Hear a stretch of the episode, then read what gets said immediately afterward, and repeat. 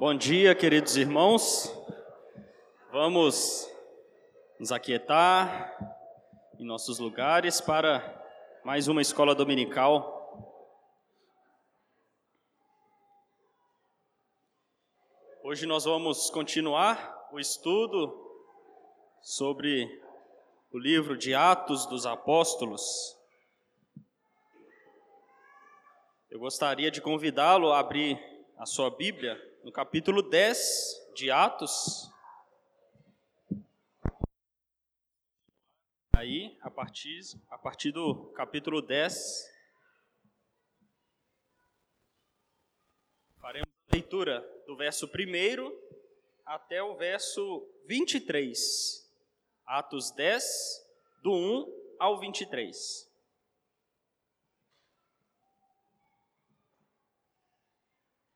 Diz assim a palavra do Senhor. Morava em Cesareia um homem de nome Cornélio, centurião da corte chamada italiana, piedoso e temente a Deus, com toda a sua casa, e que fazia muitas esmolas ao povo, e de contínuo orava a Deus. Esse homem observou claramente durante uma visão, cerca da hora nona do dia, um anjo de Deus que se aproximou dele e lhe disse: Cornélio. Este, fixando nele os olhos e possuído de temor, perguntou: Que é, Senhor? E o anjo lhe disse: As tuas orações e as tuas esmolas subiram para a memória diante de Deus. Agora, envia mensageiros a Jope e manda chamar Simão, que tem por sobrenome Pedro. Ele está hospedado com Simão, curtidor, cuja residência está situada à beira-mar. Logo que se retirou o anjo que lhe falava, chamou dois dos seus domésticos e um soldado piedoso dos que, do, dos que estavam a seu serviço. E, havendo-lhes contado tudo, enviou-os a Jope. No dia seguinte, indo eles de caminho e estando já perto da cidade, subiu Pedro ao eirado por volta da hora sexta, a fim de orar. Estando com fome, quis comer, mas enquanto lhe preparavam a comida, sobreveio-lhe um êxtase. Então viu o céu aberto e descendo um objeto como se fosse um grande lençol, o qual era baixado à terra pelas quatro pontas, contendo toda sorte de quadrúpedes, répteis da terra e aves do céu. E ouviu-se uma voz que se dirigia a ele: Levanta-te, Pedro, mata e come. Mas Pedro replicou: De modo nenhum, Senhor, porque jamais comi coisa alguma comum e imunda. Segunda vez a voz lhe falou: Ao que Deus purificou, não consideres comum. Sucedeu isso por três vezes, e logo aquele objeto foi recolhido ao céu. Enquanto Pedro estava perplexo sobre qual seria o significado da visão, eis que os homens enviados da parte de Cornélio, tendo perguntado pela casa, pela casa de Simão, pararam junto à porta. E chamando, indagavam se estava ali hospedado Simão por sobrenome Pedro. Enquanto meditava Pedro acerca da visão, disse-lhe o Espírito: Estão aí dois homens que te procuram. Levanta-te Pois desce e vai com eles, nada duvidando, porque eu os enviei. E descendo Pedro para junto dos homens, disse: Aqui me tendes, sou eu a quem buscais? Aqui viestes. Então disseram: O centurião Cornélio, homem reto e temente a Deus, e tendo bom testemunho de toda a nação judaica, instruído por um santo anjo para chamar-te à sua casa e ouvir as tuas palavras. Pedro, pois, convidando a entrar, hospedou-os. No dia seguinte, levantou-se e partiu com eles. Também alguns irmãos dos que habitavam em Jope foram em sua companhia. Vamos orar. Santo Deus, Pai bendito, Pedimos que o Senhor seja o nosso mestre nesta manhã.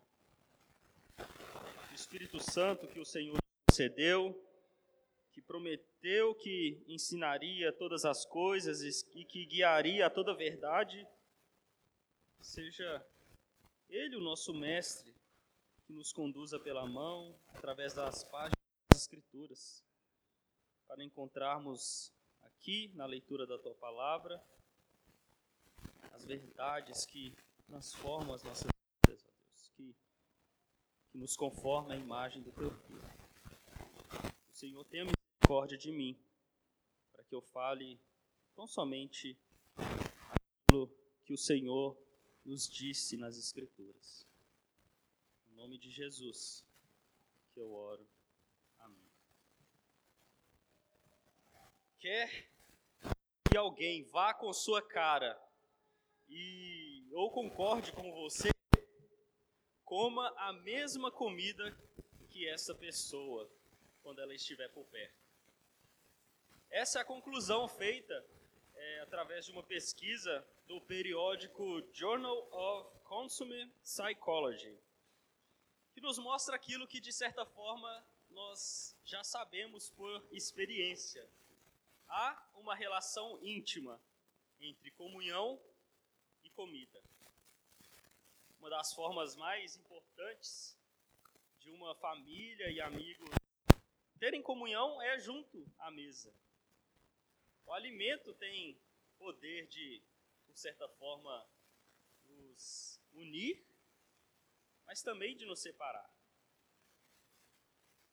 Alguns pesquisadores da Universidade de Chicago, nos Estados Unidos, realizaram um experimento qual os voluntários, desconhecidos entre si, tinham que participar de um jogo de investimento. Um jogo desenvolvido para medir a confiança que um tinha no outro. O experimento foi o seguinte: as pessoas receberam dinheiro para dar a uma outra pessoa desconhecida, para que ela investisse, com a garantia de que o dinheiro investido se multiplicaria essas pessoas chamadas de gestores de fundo é que decidiriam se devolveriam parte do dinheiro para aqueles que confiaram a eles a quantia do investimento. O interessante é que o segredo da pesquisa estava no ritual antes do jogo. Os pesquisadores deram alimentos para as duplas de jogadores. Algumas comeram os mesmos alimentos, enquanto outras comeram alimentos diferentes. O resultado disso foi que os pesquisadores descobriram que as pessoas tiveram mais confiança e deram mais dinheiro àqueles que comeram o mesmo alimento. Curioso, não é? Foram feitas também outras pesquisas semelhantes, como a de negociar um tópico específico depois de terem dado comidas para os participantes da negociação, viram que os que se alimentaram da mesma comida chegaram a um acordo duas vezes mais rápido do que aqueles que comeram uma comida diferente. Esse tema de comida está bastante presente nesses E hoje nós vamos ver um pouco, a partir desse texto de Carlos, sobre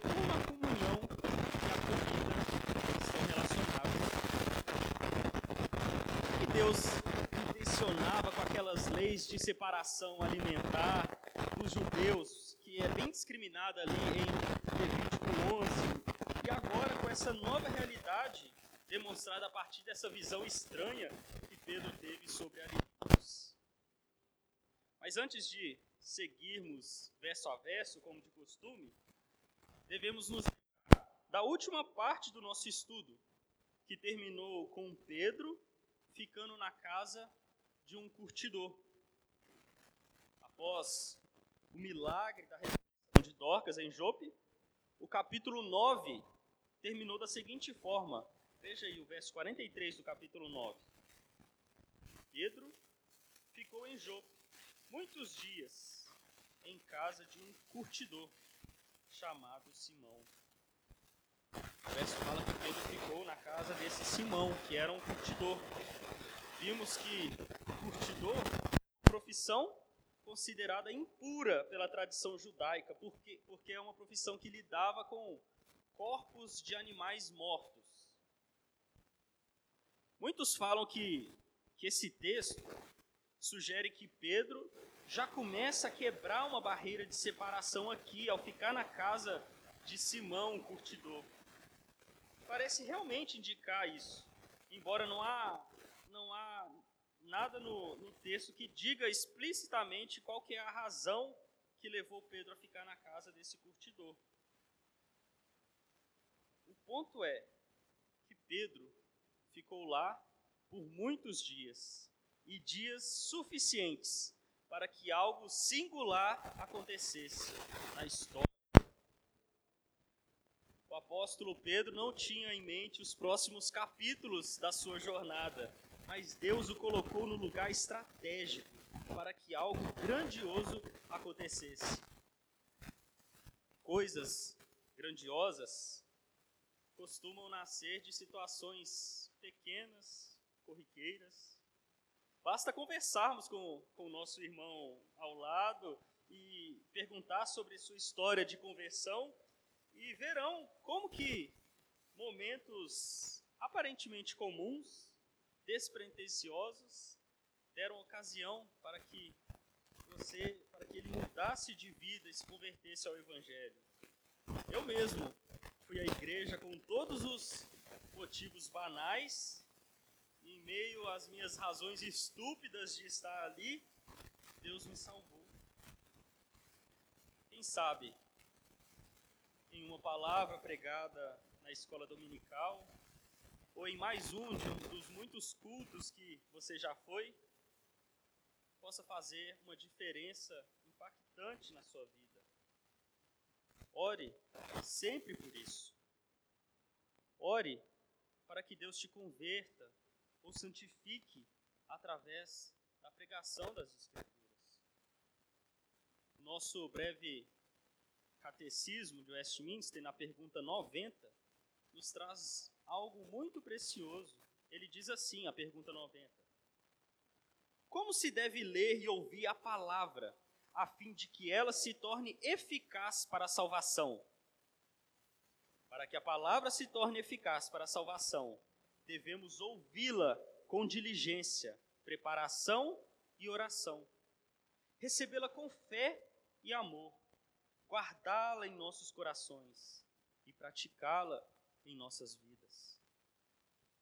Temos a responsabilidade de ouvir a palavra com diligência, preparação e oração. Ore para que Deus fale com você no culto e nos demais encontros onde a palavra é pregada.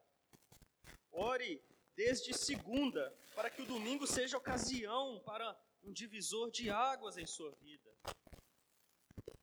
Pois bem, enquanto Pedro era mantido em Jope pela provisão de Deus, algo acontecia em Cesareia, conforme nós podemos ver a partir do primeiro verso do capítulo 10. Veja comigo, verso 1. Morava em Cesareia um homem de nome Cornélio, centurião da corte chamada italiana Cornélio era um cidadão romano, centurião da força de, ocupação do Império Romano. Seu ofício era como de um capitão de um exército moderno. Ele tinha pelo menos seis soldados romanos que eram seus subordinados. Seu batalhão era chamado de batalhão italiano ou corte italiana. Nós podemos ver na Bíblia que um centurião era alguém com grande autoridade. No Evangelho de Mateus, no capítulo 8, verso 9, por exemplo, tem ali um centurião de Cafarnaum que estava rogando a Jesus a cura do seu servo. E o verso diz lá: Pois eu, esse é o centurião falando, eu também sou homem sujeito à autoridade, consultados sob o meu comando. Digo a um vá e ele vai, e a outro: Venha, e ele vem. Digo ao meu servo: Faça isso, e ele faz. Podemos imaginar que Cornélio era alguém como esse centurião aqui do Evangelho. Este homem, poderoso e também gentio, era alvo da graça de Deus. E podemos ver isso no verso 2, que diz assim: Piedoso e temente a Deus, com toda a sua casa, e que fazia muitas esmolas ao povo, e de contínuo orava a Deus. Este é um texto difícil que divide as opiniões entre os comentaristas reformados. As descrições aqui de Cornélio parecem indicar que ele era um convertido. Alguns comentaristas sugerem, sugerem isso. É, Calvino, no caso, é um deles, que diz que Cornélio já era um crente no Jesus que viria, mas que precisava ainda ser atualizado com a mensagem do Evangelho. É difícil para mim ter que discordar de Calvino. No entanto, lá no capítulo 11, no verso 14, é dito categoricamente que o anjo falou para Cornélio que Pedro diria palavras a eles, a, a ele, mediante as quais ele seria salvo. Não somente ele, mas também toda a sua casa. Gostaria de ter visto um comentário de Calvino nesse versículo. No entanto, ele, por algum motivo, ele pulou esse verso. Essa aqui é uma declaração, para mim, muito forte, que sugere que Pedro não iria levar somente uma mensagem de atualização, mas para realmente salvar Cornélio e sua família. Além disso, a designação de Cornélio como piedoso e temente a Deus foi também usada lá em Atos 2:5, no episódio do Pentecoste, se referindo ali aos judeus. E Pedro termina a mensagem em Atos 2 chamando até esses judeus piedosos e temente a Deus para se arrependerem e serem batizados, mostrando que a expressão piedoso e temente a Deus em Atos não deve ser entendido sempre no sentido de ser regenerado, convertido a Deus. Entendo que essas descrições sobre Cornélio significam que Deus estava, de alguma forma, trabalhando nele, antes mesmo dele ser salvo, a fim de, de atraí-lo para a fé salvadora. Os gentios que de forma abraçaram algumas verdades do, do judaísmo eram chamados de pessoas que temiam a Deus, como em Atos 13, 16 e em outras passagens de Atos. Eu creio que essas pessoas foram tocadas por Deus ao perceberem que o seu paganismo não era legítimo. E eles aprenderam muito com os judeus ao seu redor, embora não tivessem ainda é, necessariamente experimentado o novo nascimento. Contudo, o terreno neles foi arado, para que a semente do Evangelho pudesse dar frutos. Essa é a situação de Cornélio aqui para mim. Ele era um homem procurava conhecer as verdades de Deus. Conhecido por ajudar os mais pobres, tinha uma família piedosa e continuamente orava a Deus provavelmente fazendo aquelas três orações diárias que os judeus faziam tradicionalmente. Podemos até imaginar que Cornélio orava pedindo para que Deus se revelasse a ele, que ele pudesse conhecê-lo cada vez mais. Uma oração semelhante à que um pecador não regenerado faz. Senhor, me salve. Certo dia, cumprindo seus rituais diários de oração, algo extraordinário aconteceu com Cornélio. Veja o que diz aí no verso 3 e 4. Esse homem observou claramente durante uma visão, cerca da hora nona do dia, um anjo de Deus que se aproximou dele e lhe disse: Cornélio. Este, fixando nele os olhos e possuído de temor, perguntou: Que é, Senhor? E o anjo lhe disse: As tuas orações e as tuas esmolas subiram para a memória diante de. Cornélio estava orando na hora nona, que corresponde a três horas da tarde no nosso horário, aproximadamente, quando ele teve uma, essa visão. O anjo apareceu para ele, lhe chamando pelo nome. Cornélio, diante dessa visão, teve um baita susto e ficou com muito temor. Imagine só você receber uma, uma visita angelical no meio de uma oração e esse anjo vai lá e fala o seu nome. Talvez você pensaria, chegou a hora de eu ser fulminado. Cornélio juntou o resto de coragem que tinha e perguntou: Que é, Senhor? Conhecendo que ali era um enviado de Deus. O anjo então fala que as orações dele e suas esmolas chegaram até Deus. Isso nos mostra que nós não podemos desistir das orações, nem das boas obras. Cornélio era conhecido por ser este homem de oração e ajudador dos mais pobres. Orações e, e atos de generosidade fazia parte da rotina de Cornélio. Talvez você pense que suas orações não estejam passando do teto e que boas obras não é coisa de evangélico. Mas se Deus esteve atento à oração de alguém que ainda não era convertido, quanto mais ele pode estar atento a você, se você ora constantemente e procura ajudar os mais pobres em silêncio, rejeitando receber qualquer glória por isso. De acordo com a luz que ele recebeu de Deus, e movido pela graça comum, Cornélio se esforçava para se submeter à revelação divina dada aos judeus. Era alguém que cria na palavra de Deus que até então correspondia ao Antigo Testamento. Ele orava e dava esmolas, não como os fariseus faziam, querendo ser visto pelos homens, mas com, com sinceridade, como para Deus.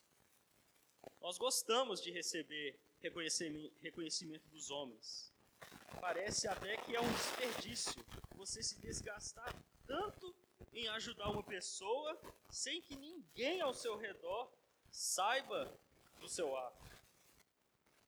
Às vezes a tentação pode ser grande em querer pelo menos um reconhecimento que seja, que uma mensagem no WhatsApp pode disfarçar o seu orgulho.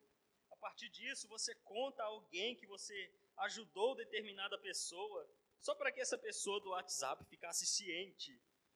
Mas ela precisa ficar ciente mesmo? Ou isso é só você querendo pelo menos uma recompensa de alguém por ter se sacrificado tanto? Irmãos, Cornélio foi lembrado por Deus. Suas orações e esmolas subiram para a memória de bem melhor ser lembrado por Deus do que pelos homens. Não deixe escapar a bênção de ter realizado uma boa obra por um pequeno momento de reconhecimento entre os homens. Após o anjo destacar aqui as obras de Cornélio, ele finalmente entrega sua mensagem nos versos 5 e 6, que diz assim: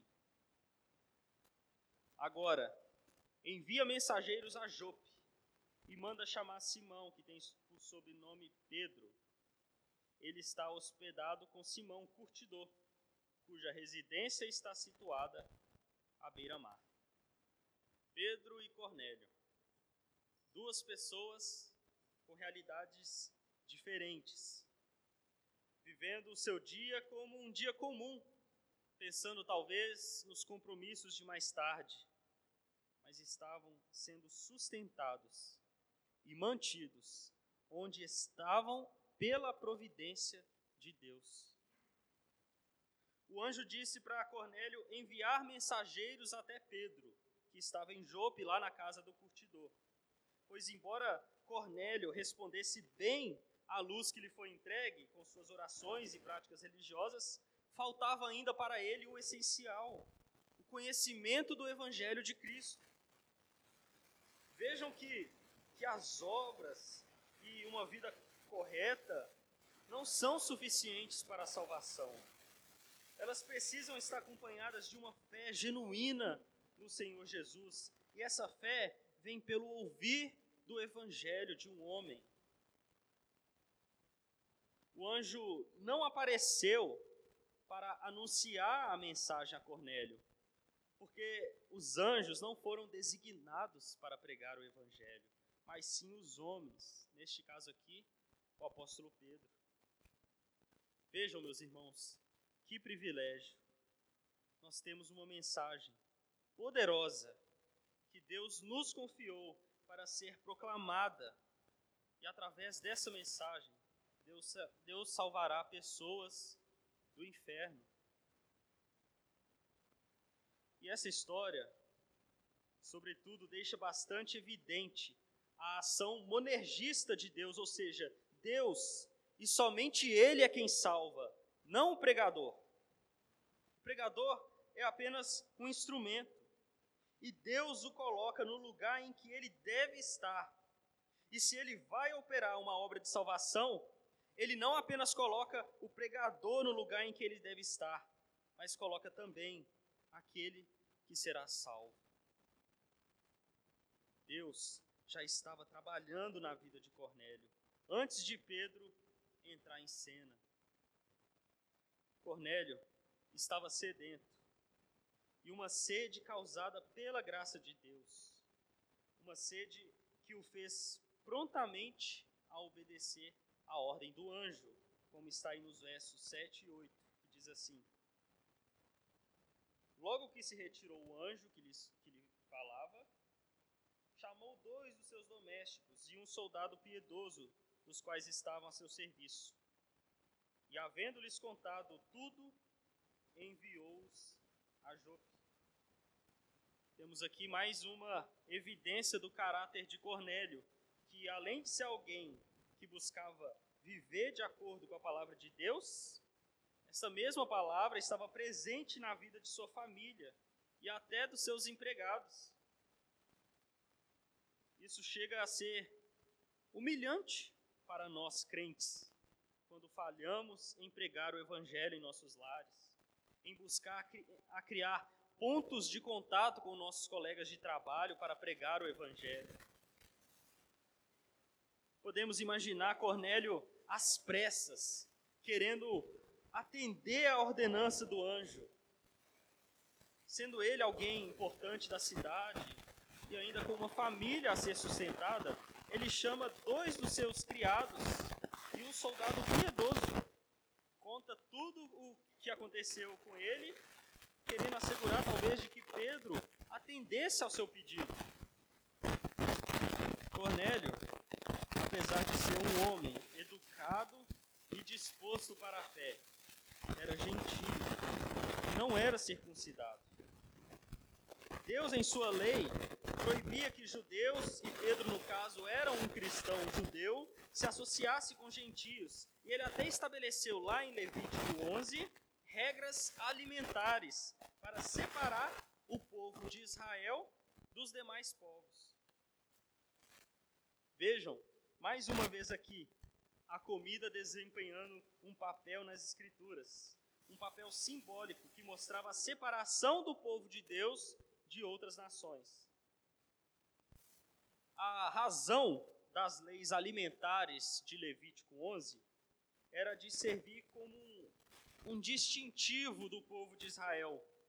O próprio Deus diz a razão dessa lei nos versos 44 e 45 de Levítico 11, que diz assim: versos 44 e 45 de Levítico 11.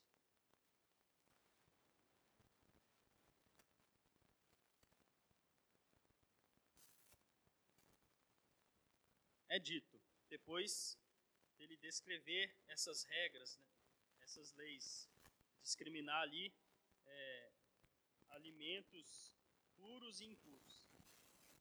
É, é dito lá no 44. Eu sou o Senhor, vosso Deus. Portanto, vós vos consagrareis e sereis santos, ou seja, separados, porque eu sou santo. E não vos contaminareis por nenhum enxame de criaturas que se arrastam sobre a terra. Eu sou o Senhor, que vos faço subir da terra do Egito, para que eu seja vosso Deus. Portanto, vós sereis santos, vocês serão separados, porque eu sou santo. As leis serviam para que Israel se consagrasse e se separasse de alguma forma das demais, das demais nações. Existem muitas discussões e tentativas de descobrir os critérios que Deus usou para considerar alguns animais é, puros e outros animais impuros. É muito comum, por exemplo, é, escutarmos que essas leis eram leis sanitárias, mas este argumento não se sustenta por algumas razões. A primeira, não há nada no texto que sugira isso. Não há nenhum indício falando que essas leis eram por razões sanitárias, razões higiênicas. Segunda razão, se a questão fosse higiênica, Deus mandaria Pedro comer alimentos impuros, como nós veremos? Não seria também anti-higiênico e não saudável na época de Pedro? E a terceira razão é que em Levítico 11, no verso 40, declara que se um israelita comesse carne de cadáver, ele deveria se lavar e lavar suas roupas, e ele ficaria impuro até a tarde.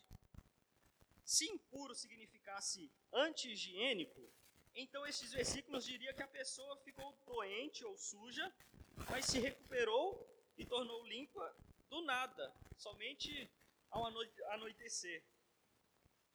Se impureza higiênica fosse o significado, como a pessoa poderia ser higienicamente descontaminada simplesmente com o pôr do sol? Se uma pessoa estivesse em um estado de impureza pouco antes do pôr do sol, no exato momento em que o sol desaparecesse no horizonte, a pessoa se tornaria pura novamente. Isso não encaixa muito bem com a visão de que se tratava ali de leis com propósitos sanitários, de higiene apenas. É certo que Deus não deu nenhuma lei que fosse contra a higiene. No entanto, ele não deu as leis por esse motivo. Embora eu não saiba os critérios de Deus em escolher cada espécie de animal, alguns são até desconhecidos a nós, devemos entender que eles eram um símbolo que apontava para uma diferença entre o povo de Israel e os gentios. Essa visão de que era um símbolo fica muito clara com o que veremos com a visão que Pedro irá receber. Cornélio prontamente atende à mensagem do anjo. E acima disso, cumpre o decreto eterno de Deus. Deus preparou Cornélio aqui. Mas ele vai também preparar Pedro de lá, em Jope. E nós vemos isso nos versos 9 e 10, que diz assim: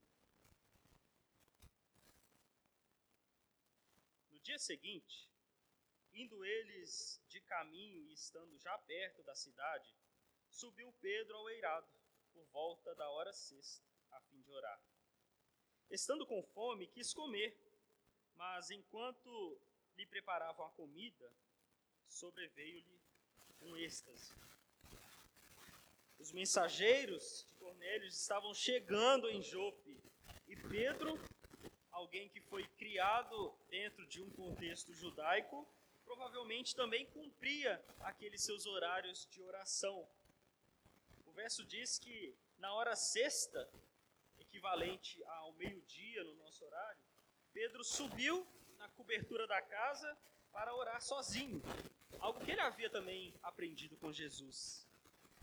Agora pense, Se os apóstolos precisavam tanto de oração e tinham uma rotina estabelecida de oração, quanto mais nós precisamos nos preocupar com isso. Ao falar sobre os benefícios de estabelecer horários específicos para orar, a primeira coisa que vem na mente de muitos é isso.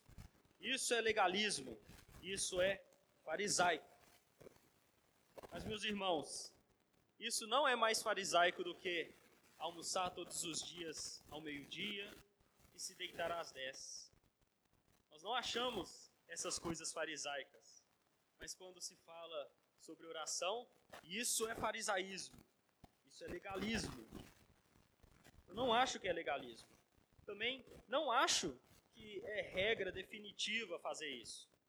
Mas acho que seria bom experimentar, estabelecer horários e não negociar esses horários por qualquer coisa. Experimente isso, a menos que você já tenha se saído bem em oração com a forma que você tem conduzido. Vejam isso apenas como uma estratégia para lutarmos por orar mais. O apóstolo Pedro é alguém que se valia dessa estratégia para orar mais. E o verso 10 fala que ele estava com fome, afinal de contas, já era meio-dia. E com a sua barriga roncando pela providência de Deus, ele recebe uma visão que está no verso 11 até o 16, que fala sobre essa visão. Leiamos, verso 11 até o 16. Então viu o céu aberto e descendo um objeto, como se fosse um grande lençol, o qual era baixado à terra pelas quatro pontas, contendo toda sorte de quadrúpedes, répteis da terra e aves do céu. Ouviu-se uma voz que se dirigia a ele: Levanta-te, Pedro, mata e come. Mas Pedro replicou: De modo nenhum, Senhor porque jamais comi coisa alguma comum e impura e imunda. Segunda vez a voz lhe falou: Ao que Deus purificou, não consideres comum. Sucedeu isso por três vezes, e logo aquele objeto foi recolhido ao céu. Era meio-dia, a fome já havia batido e Deus se valeu dessa ocasião para dar uma visão ao apóstolo. Pedro viu o céu aberto e descendo sobre ele algo como um lençol, contendo, nesse lençol toda sorte de animais. Mas havia ali animais considerados imundos pela lei de Levítico. E Deus fala com Pedro: levanta-te, mata come. Deus tem autoridade para inaugurar um novo tempo. Não haverá mais barreiras alimentares. Mas Pedro, de uma maneira mais contraditória possível, diz ao próprio Senhor: de modo nenhum, Senhor. Chega a ser até engraçado Pedro dizer não ao Senhor com o argumento de que ele não desobedeceria à lei do próprio Senhor. Pedro nos mostra aqui o porquê dele ter essa, essa reputação, essa fama de ser impetuoso de vez em quando. Pedro foi o apóstolo do jamais te abandonarei e abandonou. E aqui vemos um traço dessa sua natureza velha. No entanto, o Senhor trata de Pedro e ensina a ele que aquelas leis eram símbolos e cumpriram seu propósito naquele tempo, mas que agora o evangelho deveria alcançar até os confins da terra. Quando Deus deu essas leis alimentares de Levítico, ele deu para Israel para que Israel se santificasse não para que mantesse os gentios isolados, mas para que desse um bom testemunho e trazer os gentios à adoração a Deus. A santidade é muito mal compreendida quando ela é vista meramente como um ato de ruptura. A santificação é uma separação, mas para representar os interesses de Deus no mundo. Foi para isso que Deus chamou Abraão, Israel, para que fosse exemplo para os outros povos. Não para que houvesse um isolamento e um desprezo para com os gentios. No entanto, os judeus transformavam aquelas, transformaram aquelas leis que tinham um propósito positivo em um tipo de isolamento social e desprezo pelos não-judeus, que eram tratado, tratados por eles como cães. A visão que Deus dá a Pedro mostra que agora a adoração não estava mais restrita a Israel, mas estava disponível a todos os povos mediante a pregação do Evangelho. Pedro teve dificuldades em lidar com isso. E o verso 16 termina dizendo que essa visão se repetiu por três vezes, até que o alimento fosse recolhido ao céu. Engraçado essas três vezes aqui para Pedro, não é? Parece que Pedro ele só aprende na terceira. Pedro fica em choque com essa visão. Deus estava trabalhando nele, como também estava trabalhando em Cornélio. E essas duas histórias finalmente começam a se cruzar a partir do verso 17. Vamos ler agora do verso 17 até o 22.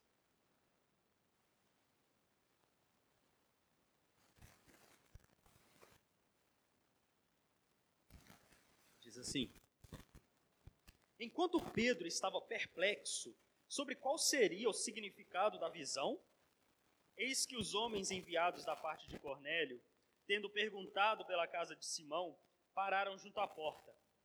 E chamando, indagavam se estava ali hospedado Simão, por sobrenome Pedro.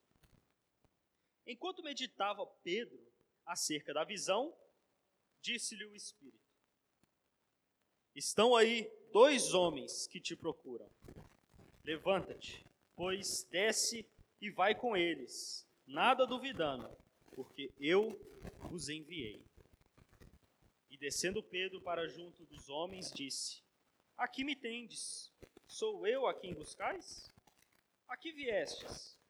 Então disseram: O centurião Cornélio, homem reto e temente a Deus, e tendo bom testemunho de toda a nação judaica, foi instruído por um santo anjo para chamar-te à sua casa e ouvir as tuas palavras. Enquanto Pedro pensava sobre a visão que recebeu da parte de Deus, os homens de Cornélio chegaram à casa de Simão, o curtidor. Nisso, o Espírito Santo disse a Pedro: Receba estes dois homens que chegaram e não duvide deles, porque sou eu quem, quem estou enviando eles. A essa altura, penso que Pedro já estaria relacionando a chegada destes homens com a visão que recebera há pouco. E isso ficou ainda mais claro quando os enviados do centurião falaram a respeito de Cornélio e a visão que ele teve e também o pedido para que Pedro fosse até a sua casa. Desde já, Pedro tem que superar as barreiras que a sua tradição criou para receber estes homens. Pedro sabia que estes homens eram gentios, que passaram por uma viagem e que precisariam de um lugar para ficar. Já foi exigido aqui do apóstolo que ele deixasse as restrições judaicas de lado e se associasse com estes gentios. A visão que Pedro recebera estava fazendo cada vez mais sentido para ele. Ele começou a perceber que poderia sentar à mesa da comunhão com esses homens. E Pedro então os hospeda. Lembram que antes de orar, Pedro estava com fome, pois sua comida estava ainda sendo preparada. Então, o almoço teve que esperar. pois Deus reservava lugar para os gentios à mesa. Pedro nem imaginava a companhia que teria ao comer naquele dia quando sentiu fome. Parece que, que tem alguém por trás controlando toda essa história, não é verdade? Embora todos os personagens dessa história tivessem agido voluntariamente, seguindo os seus próprios desejos, tudo que eles escolheram estavam de acordo com o plano de Deus. O controle soberano de Deus não anula a nossa vontade ou nos força a agir de determinada maneira. Assim como Pedro agiu de acordo com a sua vontade ao convidar os visitantes para entrar e depois partir com eles, nossa própria vontade é harmoniosa com o que Deus determinou desde a eternidade, como podemos ver também no verso 23. Veja aí o verso 23. Pedro, pois, convidando-os a entrar, hospedou-os. No dia seguinte, levantou-se e partiu com eles. Também alguns irmãos dos que habitavam em Jope foram em sua companhia. Ao amanhecer, Pedro parte de Jope, junto com os homens de Cornélio e também alguns irmãos da igreja de Jope, para pregar o evangelho a um gentio e marcar de vez a história de quando o evangelho se tornou católico, ou seja, universal. Ele saiu para pregar, mas o cenário estava todo pronto. Deus já havia trabalhado em Cornélio para que ele recebesse a mensagem de Pedro. Quando nós vamos falar do Evangelho a alguém, podemos incorrer no erro de achar que as coisas estão dependendo muito de nós, do nosso poder de persuasão, da nossa habilidade em aplicar a palavra de Deus. Deus, por vezes, usa todas essas coisas, mas se não houver um trabalho feito pelo Espírito Santo no coração do pecador, ele jamais receberá o Evangelho. Não há ninguém na igreja de Cristo que possa falar: Eu fui esperto o suficiente para aceitar a Cristo. Só é possível ir a Jesus se o Pai que o enviou o trouxer. Vemos, portanto, aqui em Atos 10, Deus trabalhando no pregador e no ímpio, fazendo das circunstâncias e decisões corriqueiras uma ocasião para marcar a história dos gentios com o Evangelho. Ali foi o início também da nossa história. A história de todos aqueles que estão aqui e têm fé no Senhor Jesus. O Evangelho chegou aqui no Brasil porque lá em Atos, as barreiras que nos separaram, elas deixaram de existir. E agora, somos também chamados a sentar à mesa da comunhão. Não deve haver mais barreiras de separação entre os povos. O Evangelho da Paz não faz distinção entre judeu e gentio, homem e mulher, doutor e analfabeto, religioso e ateu. O Evangelho quebra muralhas, despedaça grilhões, rompe tabus, quebra preconceitos e torna a igreja um único povo, um único rebanho, uma única família que come o mesmo alimento que é Cristo. Não importa a cor da sua pele, a sua tradição religiosa, de onde você veio, a qual família você pertence, o Evangelho se destina a todos. Há lugar na mesa para crente de todo mundo. Devemos rejeitar, meus irmãos, qualquer tipo de barreira. Não devemos olhar para nós mesmos e nos achar puros demais, nos orgulhando da nossa doutrina, enquanto nós desprezamos os nossos irmãos. Não devemos tirar a cadeira da mesa da comunhão que o Senhor já reservou para os crentes de todos os lugares nome de uma tradição ou uma pureza que não é bíblica. Pedro arrumou as malas e partiu para Jope. Houve outra pessoa no Antigo Testamento que partiu de Jope. Se trata do profeta Jonas, que lá no capítulo 1 do seu livro foi chamado por Deus para pregar aos gentios de Nínive. Os gentios de Nínive eram inimigos históricos do povo de Israel. No entanto, Jonas desobedece a Deus indo para Tarsis. Para ir para, para Tarsis, Jonas precisava pegar um navio. E onde que ele pega esse navio? Em Jope, uma cidade portuária. Jope, então, é a cidade que Jonas pega o navio para fugir da presença do Senhor, fugir do seu chamado de pregar aos gentios. E agora nós vemos aqui Pedro, que está partindo da cidade de Jope, mas com a disposição de obedecer ao Senhor e pregar o evangelho aos gentios, aos gentios, especificamente a um oficial romano. Que ironia essas duas histórias, não é mesmo? Parece que tem alguém por trás disso tudo.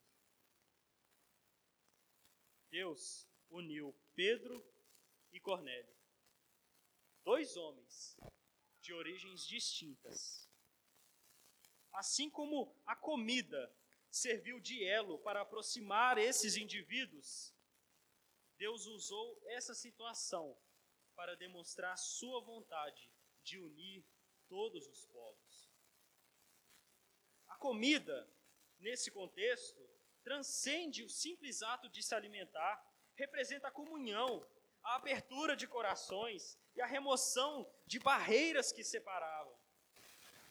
Da mesma forma, Cristo é o elo definitivo que une a humanidade, transcendendo todas as diferenças e divisões. Assim como compartilhar uma refeição une as pessoas, a presença e a obra de Cristo nos convidam a uma, a uma comunhão que vai além das diferenças, convidando-nos a viver em unidade, em amor, inspirados pelo exemplo de Jesus Cristo, que nos une em um só corpo.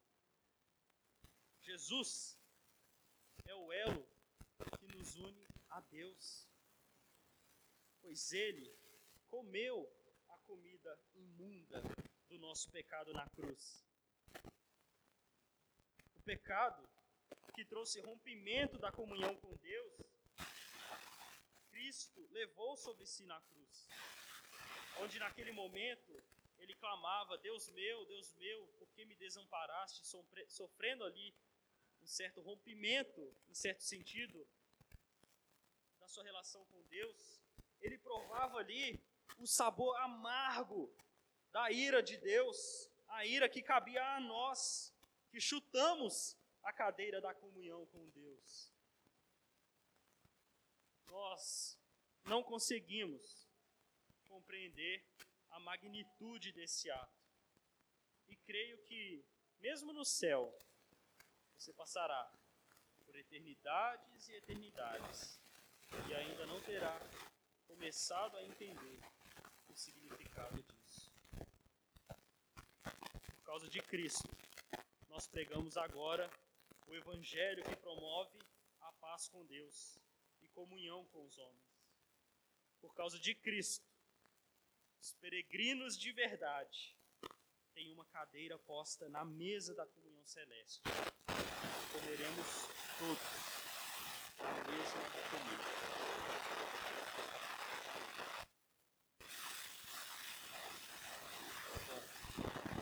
Esse é o momento das perguntas. Se alguém tiver alguma pergunta, a liberdade de levantar a mão. Alguém gostaria?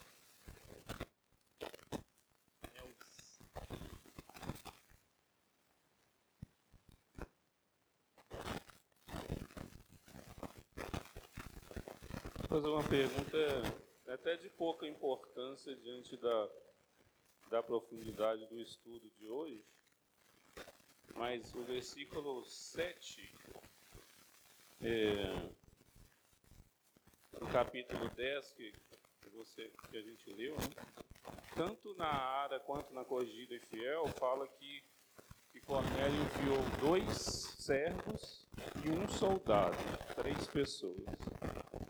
Aí o versículo 19 da Corrigida e Fiel fala que três pessoas te buscam e na Ara fala que duas pessoas. Tem alguma explicação para essas duas da Ara? Ah, qual verso que fala na Ara que fala duas pessoas? O 19. 19.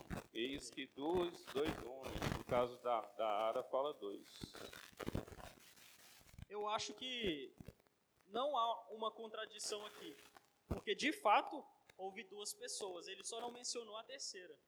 Mas eu acho que ele, se ele falasse que havia apenas duas pessoas que o chamou, é, aí haveria uma contradição. Eu acho que ele coloca duas pessoas ali, porque eram havia duas classes ali de pessoas. Dois eram eram domésticos e um era soldado piedoso. Talvez no, no manuscrito que a Ara pegou como base, o, o autor quis é, dar ênfase nos dois domésticos, talvez. Talvez isso seria uma solução. Mas realmente, no, no, no final das contas, eram três homens que foram até, até Pedro. Mas a, a corrigida fiel é mais, mais clara né, nesse, nesse, nessa tradução. Deixar. Mais alguma pergunta? José. Fabrício, voltando àquela questão do, da salvação de Cornélio, se ele era salvo ou não. É, você mencionou que Calvino defendia que ele era. E você provou com o versículo de 11, é, 11, 14, 11, 14. Que a palavra iria salvá-lo. É, essa, esse versículo do será salvo parece que encerra a questão. Mas tem um versículo antes que diz que as obras de Cornélio chegou até Deus. E pelo conceito reformado de obras, somente obras em Cristo chegam até Deus. Talvez não tenha sido essa menção das obras terem chegado que ele já seria salvo, e essa menção de pelos quais seria salvo seria a salvação final, definitiva? Entendi. Realmente, esse é, é um texto bastante difícil mesmo. É, divide a opinião de muitos comentaristas. E eu falei com o próprio Calvino, né? Achava que é, ele fala que Cornélio já era um crente regenerado do Antigo Testamento, que já cria no Jesus que viria mas que ainda não tinha conhecimento do Evangelho. Então o papel de Pedro era atualizá-lo. Mas realmente, esse verso 14 do 11 parece acabar de vez com essa, com essa hipótese de que ele foi meramente pregar uma mensagem de atualização. Né? O anjo falou, né? ele vai pregar as mensagens mediante as quais você e sua família será salvo. Isso realmente essa descrição de, de Cornélio, de ser um homem piedoso, que orava e que suas orações chegaram a Deus, é realmente o, o, o texto que os comentaristas usam para falar. Ele já era um degenerado. Essa situação é muito difícil. Eu acredito, assim como o pastor John Piper, que havia aqui uma situação extraordinária. O, o caso de Cornélio, por ser ali algo algo histórico que estava acontecendo, o evangelho indo para os gentios. De alguma forma, Deus estava de antemão trabalhando na vida desse homem. Ele acreditava em Deus, acreditava nas leis, pregava para sua família as leis de Deus, mas ainda faltava um novo nascimento. Ele podia fazer todas essas coisas, mas ainda não ser um crente de verdade. Isso também mostra para a gente que a gente fazer todas essas coisas, inclusive vir na igreja todo domingo, mas ainda precisar se converter a Cristo. Bom, eu acho, José, que esse é um caso extraordinário, que Deus estava trabalhando e em Cornélio e é uma graça que, preveniente ali, em certo sentido. Deus estava é, com a sua própria graça fazendo Cornélio praticava boas obras e que as suas boas obras chegassem ao conhecimento dele mesmo. Então eu acho que isso é um entendimento é, mais coerente né, e mais justo com o verso do 14 do capítulo 11 também. Mas é, é difícil esse. Alguma outra pergunta? Não? Vamos orar então para, para encerrar? Senhor Deus, muito obrigado pela, pela tua palavra. Ela nos instrui, ela nos exorta, ela nos dá entendimento de como devemos nos portar aqui. E obrigado também, ó Deus, porque nós temos hoje o privilégio de poder estarmos aqui congregados, abrindo a tua palavra, estudando sobre ela, porque o Senhor, em um momento na história, rompeu as barreiras, fez com que o Evangelho chegasse até os confins da terra. Muito obrigado, ó Deus, pela tua salvação que nós obtemos através da pregação do Evangelho por um homem. Obrigado a Deus, porque não há mais barreiras alimentares, não há nada mais que nos separa. Pelo contrário, em Cristo nós temos o elo que nos une. Nos une na mesa, nos une na comunhão e, acima de tudo, nos une a Deus. Senhor é o mediador entre Deus e os homens. Nós te bendizemos por isso. Pedimos que o Senhor nos abençoe, nos faça viver de acordo com essa palavra, nos faça homens de oração, homens que, que sejam dispostos, dispostos a pregar o teu evangelho, ó Deus, a continuar, de certa forma, o que os apóstolos e o próprio Cristo é, iniciou. O Senhor assim nos abençoe. Essa oração que nós fazemos no nome de Jesus. Amém.